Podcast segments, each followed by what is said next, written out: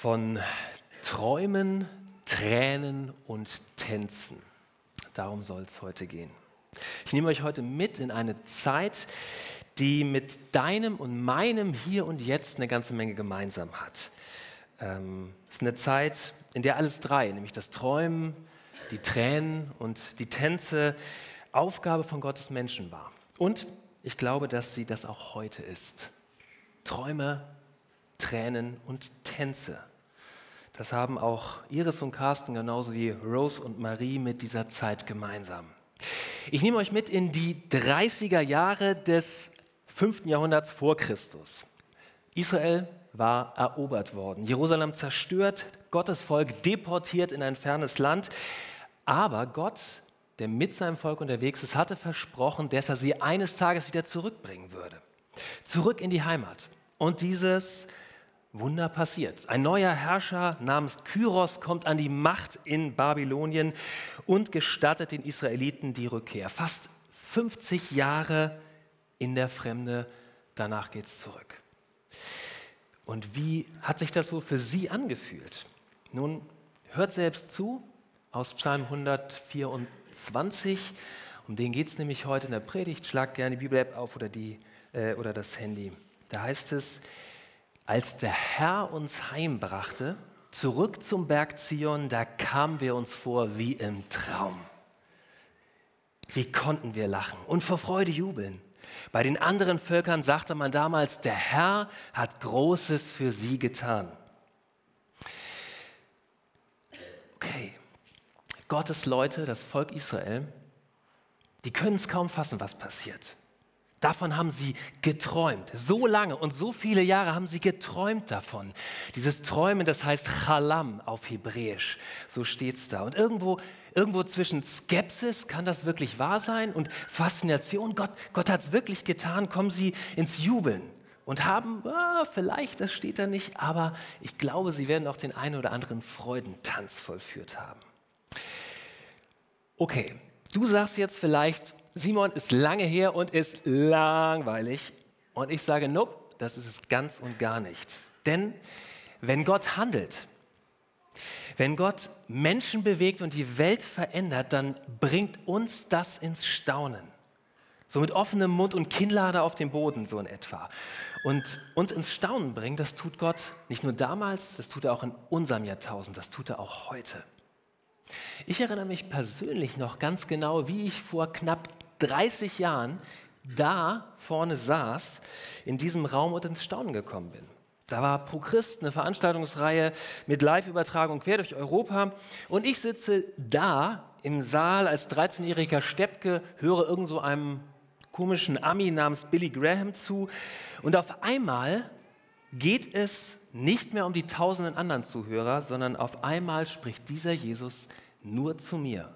Du Simon, ich meine dich wow, was habe ich gestaunt und mein Leben auf Jesus gesetzt. Ins Staunen kam ich als Pastor im Rheinland. Also erst einmal darüber, ähm, dass Gott auch so irritierend andere Deutsche wie Rheinländer liebt und nicht nur Hamburger, aber auch in solchen Momenten wie als die Mutter von dem elfjährigen Joel vor mir stand und sagte, du Simon, nachdem ihr als Gemeindeleitung für meinen Sohn gebetet habt, ist er wieder gesund. Der Arzt kann mir das nicht erklären. Ich schon. Gott hat ihn geheilt. Wow, einfach so. Ins Staunen kam ich, als wir in einer überschaubaren Schar von rund 40 Personen uns trauten, im Jülich in Rheinland, wo ich Pastor war, eine alte Squashhalle zu kaufen. Echt runtergerockt, das Ding, um daraus ein Gemeindehaus zu bauen. Und das was mich zum Staunen gebracht hat, war, dass das Gebäude, das wir da gekauft haben, das war genau das Gebäude, auf das ich jahrelang geguckt habe, wenn ich auf dem Balkon gestanden habe und über der Stadt gebetet habe, dass Gott uns doch ein Zuhause schickt. Und da habe ich immer auf dieses Gebäude geschenkt, was Gott uns dann geschenkt hat. Ins Staunen komme ich, wenn ich von Julia höre. Julia, die sagt, dass für sie unsere digitale Gemeindegründung Beterkirche zum geistlichen Zuhause geworden ist nachdem sie so viel hat kaputt gehen sehen mit anderen Gemeinden, so viel kaputt gegangen ist in ihrem Glauben und in ihrem Leben. Und sie sagt, sie hat jetzt einen virtuellen Ort gefunden, wo sie sich langsam wieder traut, Gott und Jesus zu vertrauen. Ein Ort, den sie mitnehmen kann. Ins Staunen komme ich mit unseren Missionaren. wenn sich in Japan ein 93-Jähriger im Rollstuhl taufen lässt, nachdem er so lange gerungen hat, ob man diesem Jesus wirklich vertrauen kann. Ins Staunen komme ich, wenn ich von äh, FEG-Pastor Juri aus Kramatorsk höre, wie seine Gemeinde während des Krieges von 35 auf 1000 Personen gewachsen ist und seit Kriegsbeginn er über 100 Leute getauft hat. Ins Staunen komme ich, wenn online im Live-Gebet auf TikTok das erste Mal Menschen Gebetsworte mitsprechen und man etwas davon abspüren kann, wie Gottes Liebe und auf einmal diese ganz besondere Freiheit im Leben von Menschen aufbricht, die man meiner Erfahrung nach nur bei Jesus haben kann. Und ich frage dich mal ganz persönlich, wie bringt Gott eigentlich dich zum Staunen? Worüber staunt ihr als ganze Gemeinde gemeinsam? Und vielleicht, wenn du schon mit Jesus unterwegs bist, dann bitte ich dich einfach mal zurückzudenken und dich zu erinnern, wie fing das eigentlich an? Und auch ganz ehrlich gefragt, kannst du das eigentlich noch? Kannst du eigentlich noch so richtig staunen über das, was Gott tut? Mit Kinnlade auf dem Boden? Israel kommt nach äh, Jerusalem City zurück. Sie kommen zurück und sie staunen über Gott. Und nicht nur sie, sondern die Völker ringsherum auch. Bei den anderen Völkern sagte man damals, der Herr hat Großes für sie getan. Das hat sich nicht verändert. Da, wo Leute, die Jesus noch nicht persönlich begegnet sind, davon hören, wie Gott Menschen bewegt und die Welt verändert, da entsteht Staunen. Und deshalb sind meine kleinen Hoffnungsgeschichten, die ich euch heute Morgen erzähle, ähm, viel mehr als nur Döntjes von einem Altsasler. Für, sie sind so wichtig für dich und für mich, uns zu erinnern, was Gott getan hat, davon staunend zu erzählen und dann einfach mal einen Freudentanz. Also ich bin immer noch Hanseat, also ich tanze innerlich, aber das tue ich, wirklich. Wo Gott mich und dich so ins Staunen bringt, dass man es für einen Traum halten könnte. Da lasst uns davon reden damit andere über Gott staunen. Und da habt ihr beide, Marie und Rose, einen echten strategischen Vorteil, muss ich jetzt mal sagen, weil wenn ihr mit Menschen Richtung Glauben geht, dann schauen da idealerweise gleich ein paar hundert bis tausend Leute zu. Also um die, ich sag mal, staunens, staunensmäßige Wiederverwertung müsst ihr euch gar nicht kümmern, das macht TikTok für euch. Das ist so gut, das ist so wertvoll. Und doch gibt es diese Momente auch in deinem und meinem Leben, wo wir mit anderen gemeinsam staunen können. Ich erinnere mich daran, als Gott mich aus dem Pastorenjob ins Rheinland äh, zur Allianzmission rief. Das war so ein klares Reden Gottes, dass wir dahin sollen, dass ich ins Staunen gekommen bin. Und als ich dann den letzten Tag bei meinem Zweitjob als Informatiker in Aachen bin, da fragt mich dann der Agenturchef vor der ganzen Agentur, warum ich denn bitte in ein hessisches Dorf ziehen würde. Habe ich mich auch manchmal gefragt, aber er fragt mich das und ich konnte meinen kompletten Nerd-Kollegen, die einfach nichts mit Jesus zu tun haben, etwas davon vorstaunen, wie es ist, wenn Gott mit dir redet und dich ruft und beruft. Wow. Oder ich denke an einen Taufgottesdienst in Jülich, ja, am Baggersee, Sonnenschein satt, die eine Hälfte des Strandes gefüllt mit Gemeinde, Täuflingen und ihren Familien und Freunden und zehn Meter daneben gehen Badegäste schwimmen und hören dann im Bikini und Badehose zu, wie Gott im Leben dieser Täuflinge wirkt. Ja, wir staunen nicht nur für uns, sondern wir staunen für die Menschen um uns herum, die Jesus noch nicht kennen. Und ich frage dich mal, wie ist das bei dir? Wer bekommt denn dein Staunen über Gott mit und stimmt ein? Wer sieht dich denn innerlich oder äußerlich tanzen vor Freude über diesen Jesus. Wie ist das bei dir? Mir ist klar, dass es jetzt eine recht hohe Wahrscheinlichkeit gibt, dass ähm, ein Teil von euch gerade denkt, ja Simon, ist alles schön, was du hier erzählst und hier vorstaunst, prima, prima, aber in meinem Leben sieht das alles ein bisschen anders aus. Bei mir ist längst nicht alles zum Staunen, auf jeden Fall nicht nur im positiven Sinne. Right? Machen wir einen Realitätscheck, Realitätsabgleich. Machen wir ihn gemeinsam mit dem Volk Israel. Denn Israel kommt zwar zurück, aber es ist längst nicht alles gut in der alten Heimat. Hört selbst. Vierter Vers. Herr, wende auch jetzt unsere Not. Bring Glück und Frieden zurück, so wie du das Wasser wieder zurückbringst und die ausgetrockneten Bäche plötzlich füllst. Die Israeliten, die sind zwar befreit, gerettet aus Gefangenschaft und wieder sicher in der Heimat, aber hier ist vieles zerstört. Die ganze Stadtteile Hamburgs ist nach dem Zweiten Weltkrieg bewahren. Die Älteren werden sich erinnern. Oder ganze Landstriche in der Ukraine es heute sind. Das könnt ihr in den Tagesnachrichten gucken. Sie leben in einer Zwischenzeit. Sie sind gerettet, befreit, aber noch lange ist nicht alles gut. Und damit sind wir in unserem Hier und Jetzt, in deinem und meinem Hier und Jetzt. Denn ja, es stimmt. Wenn du heute Jesus in dein Leben einlädst, dann passiert in einem, in einem, einem Wunder in deinem Leben, wo ich überzeugt davon bin, dass dich das ins Staunen bringt. Ja, es ist so schön. Wenn du es noch nicht gemacht hast, dann komm nach dem Gottesdienst zu mir, dann machen wir das gemeinsam und staunen gemeinsam. Aber was auch stimmt, ist, dass im Hier und Jetzt nicht alles einfach ist. Diese Welt und deine Welt ist anders geworden in den vergangenen Jahren. Es gibt so ein Akronym, also so ein Wort, das aus Abkürzungen besteht, das seit ein paar Jahren immer wieder auf eine, unsere veränderte Arbeits- und Lebenswelt bezogen wird, nämlich VUCA heißt das. VUCA steht für Volatility, Uncertainty, Complexity, Ambiguity. Volatilität, also Unbeständigkeit. Vieles funktioniert nicht mehr wie vor ein paar Jahren. Wie die Urlaubsmacht, wie Beziehungen entstehen, Lebenspläne von Haus und Hund vielleicht. Oder Uncertainty, Unsicherheit. Wir wissen nicht, wie der Krieg in der Ukraine weitergeht und ob er dort bleibt. Wir wissen nicht, ob nach Corona die nächste Pandemie kommt. Wir wissen nicht, wie sich Supermarkt- und Benzinpreise entwickeln, ob Mitteleuropa in ein paar Jahrzehnten zur Wüste geworden ist. Complexity, Komplexität. Die einfachen Antworten, die man früher gegeben hat, die stimmen heute nicht mehr. Vielleicht haben sie auch noch nie gestimmt. Ja, wie mit Flüchtlingsströmen umgehen, eher die Wirtschaft retten oder eher die Umwelt retten. Hm, Komplexität.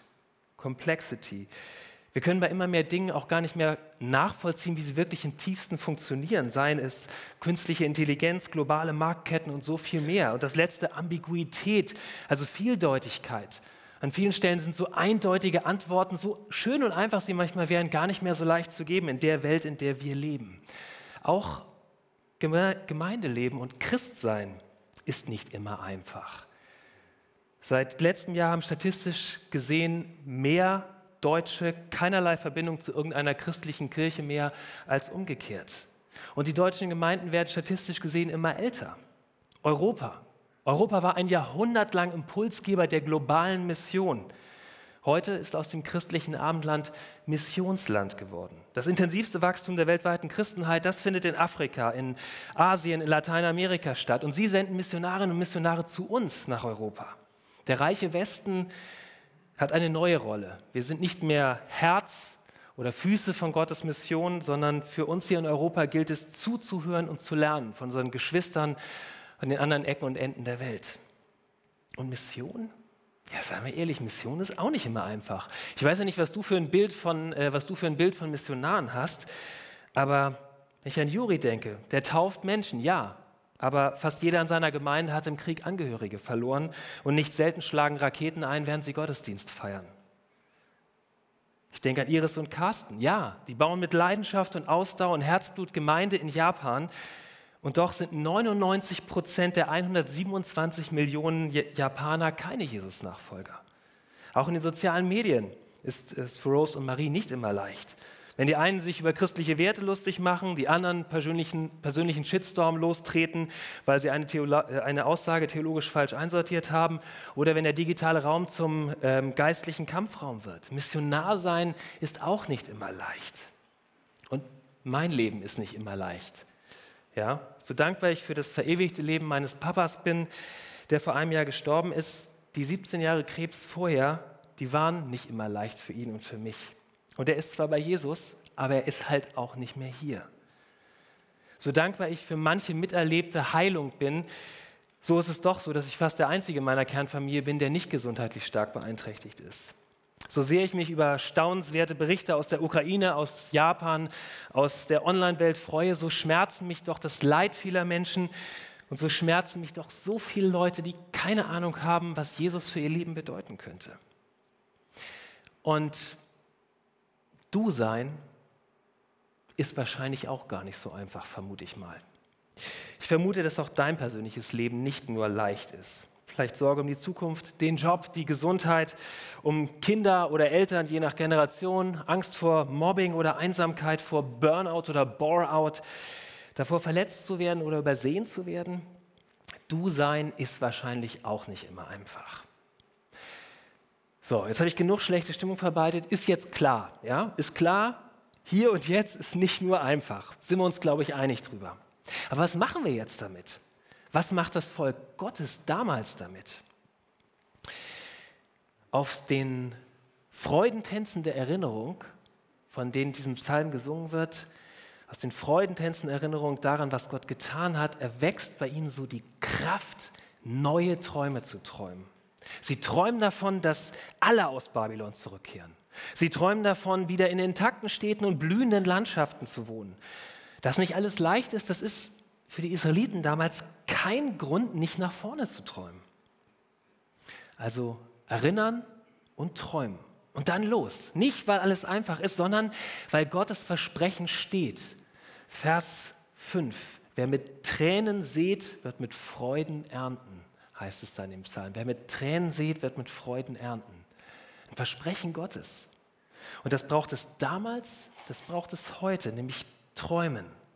Weil auch heute das Versprechen steht an uns. Jesus Versprechen, wie es in den äh, Neuen Testament überliefert ist, ich bin bei euch alle Tage bis ans Ende der Welt.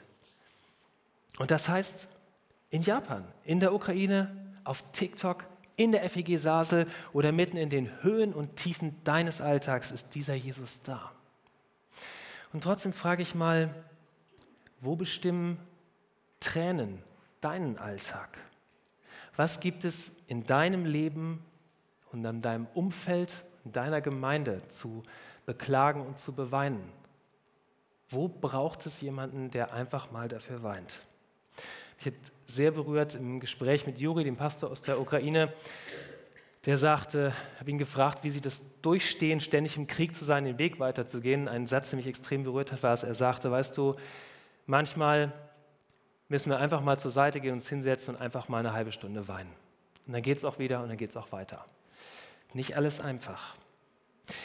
Ich bin überzeugt, wir brauchen diesen prophetischen Zuspruch Gottes immer wieder neu. Und deshalb sage ich dir das jetzt einmal ganz persönlich zu. Im Namen Jesu, ich bin bei dir alle Tage bis ans Ende dieser Welt. Und auch wenn du Tränen siehst, wirst du Freuden ernten. Ich sage das Iris, Carsten, Juri, euch, Marie und Rose zu. Ich bin bei euch alle Tage bis ans Ende der Welt. Und auch wenn du Tränen siehst, wirst du Freude ernten. Gott sagt uns das zu. Lass das mal an dein Herz ran. Es ist so gut. Das nicht alles einfach ist, ist kein Grund, nicht zu träumen. Und diese Träume Gott zu sagen, ihn darum zu bitten, wie sein Volk das damals gemacht hat. Und dann auch einfach loszugehen auf den Traum zu. Volk Israel macht das. Letzter Vers aus dem Psalm. Weinend gehen sie hin und streuen die Saat aus. Jubelnd kommen sie heim und tragen ihre Garben. Garben, lustiges Wort. Ihre Träume sind mehr als Realitätsflucht. Chalam, habe ich gesagt, heißt das. Chalam, das bedeutet übersetzt zum einen träumen, aber dieses hebräische Wort steht auch für gesund oder stark sein. Es steht für gesunden. Ihre Träume geben ihnen Kraft. Sie lassen die, die Fähigkeit zu hoffen wieder neu entstehen. Die Fähigkeit, gesund etwas, zu Gott, äh, etwas, etwas von Gott zu erwarten. Und so wie das hier im Hebräischen beschrieben wird, ist das, was sie da auf dem Feld machen, mehr so ein Einherstolpern. Ja? Also nicht, nicht so der 5000 PS äh, Landmaschine, die einmal übers Feld geht und alles ist gut, sondern wie das beschrieben ist, ist es mehr ein, ein Herstolpern. Nicht jeder Schritt ist perfekt. Da stolpert man auch mal auf dem Acker, verletzt sich, äh, verknackst sich den Fuß oder fällt in den Matsch. Mit Tränen stolpern sie einher. Und das ist ein total treffendes und schönes Bild dafür, wie Gottes Mission passiert, damals und heute. Unperfekte Menschen, in deren Leben nicht alles einfach ist, lassen sich nicht daran hindern, zu erinnern, zu staunen, zu träumen und zu säen. Das ist Mission. Und ich bitte euch, lasst uns Gottes Träumer sein gemeinsam. Lasst uns erinnern und staunen. Lasst uns wahrnehmen und Tränen vergießen. Lasst uns träumen und alles von Gott erwarten. Und das ist nicht immer einfach. Inmitten von VUCA, Krieg, Wirtschafts- und Klimakrise, Hoffnungs- und Orientierungslosigkeit, Krankheit und Angst. Ja, aber wir erinnern uns, wir sind schon gerettet. Das ist fast zu so schön, um wahr zu sein. Gott hat schon Großes getan, deshalb sitzen wir hier zusammen. Gott wirkt heute im Hier und Jetzt. Und an manchen Stellen dürfen wir auch schon Früchte davon sehen wie den äh, künstlerisch mit, den Herrn mit künstlerisch bemalten Oberkörper. Wo wir den Schmerz der Welt um uns herum an uns heranlassen, da kommen wir zum Klagen. Und das braucht es. Dann braucht es aber auch durch diese Klagen, durch die Tränen hindurch ins Träumen für uns und andere zu kommen. Ich träume. Ich träume davon, dass durch Menschen wie Rose und Marie eine ganze Bewegung von digitalen Evangelisten erwächst. Und wir arbeiten daran, dass das möglich ist. Ich träume davon, dass unter Gamern eine Generation von digitalen Missionaren wächst, die fähig sind, in ihren digitalen Spielewelten Hoffnung und Gottes Liebe weiterzugeben. Ich träume davon, dass digitale Gemeinden ein Zuhause werden für Menschen, für die eine analoge Gemeinde nicht erreichbar ist. Ich träume davon, dass sich die Arbeit von Iris und Carsten und so vielen anderen Missionaren eine Generation von Jüngern heranwächst, die in ihrer Kultur, in ihrem Land Hoffnung verbreiten und Menschen zu Jesus führen. Ich träume davon, dass Gott hier in Sasel mit dir und dir und dir uns zum Staunen bringt. Und dass er uns in so vielen Gemeinden mehr hier in Deutschland zum Staunen bringt, einmal neu. Ich träume davon, dass wir alle gemeinsam eines Tages vor Jesus stehen und dass wir dann nur noch lachen und hanseatisch oder unhanseatisch tanzen können, wenn wir sehen, was er durch unsere gesäten Tränen alles gemacht hat. Und ich frage dich, wovon träumst du denn eigentlich? Welchen Traum von Befreiung, von Heilung, von Sehnsucht nach Heimat erwächst aus deinen Tränen? Genau, ist auch eine Frage, wo du die ganze nächste Woche drüber nachdenken kannst. Musst du nicht in 30 Sekunden beantworten. Aber ich bitte dich heute um eins, nämlich träume größer. Träume noch größer. Träume an der Grenze deiner Vorstellungskraft. Und dann leg diesen Traum Jesus hin. Bitte ihn dir zu zeigen, welchen konkreten Schritt du in der nächsten Woche in diese Richtung gehen sollst, egal wie klein er ist. Und vielleicht sagst du jetzt, ach Simon, du bist so naiv. Ja, vielleicht bin ich naiv. Wie ein Kind? Ach Mensch, praktisch. Jesus hat ja gesagt, wir sollen glauben wie Kinder. Vielleicht sagst du, ach, das ist doch Realitätsverzicht. Und ich sage nein. Denn unsere Träume wachsen auf den Tränen über das, was in dieser Welt nicht intakt ist. Vielleicht sagst du, das ja unrealistisch.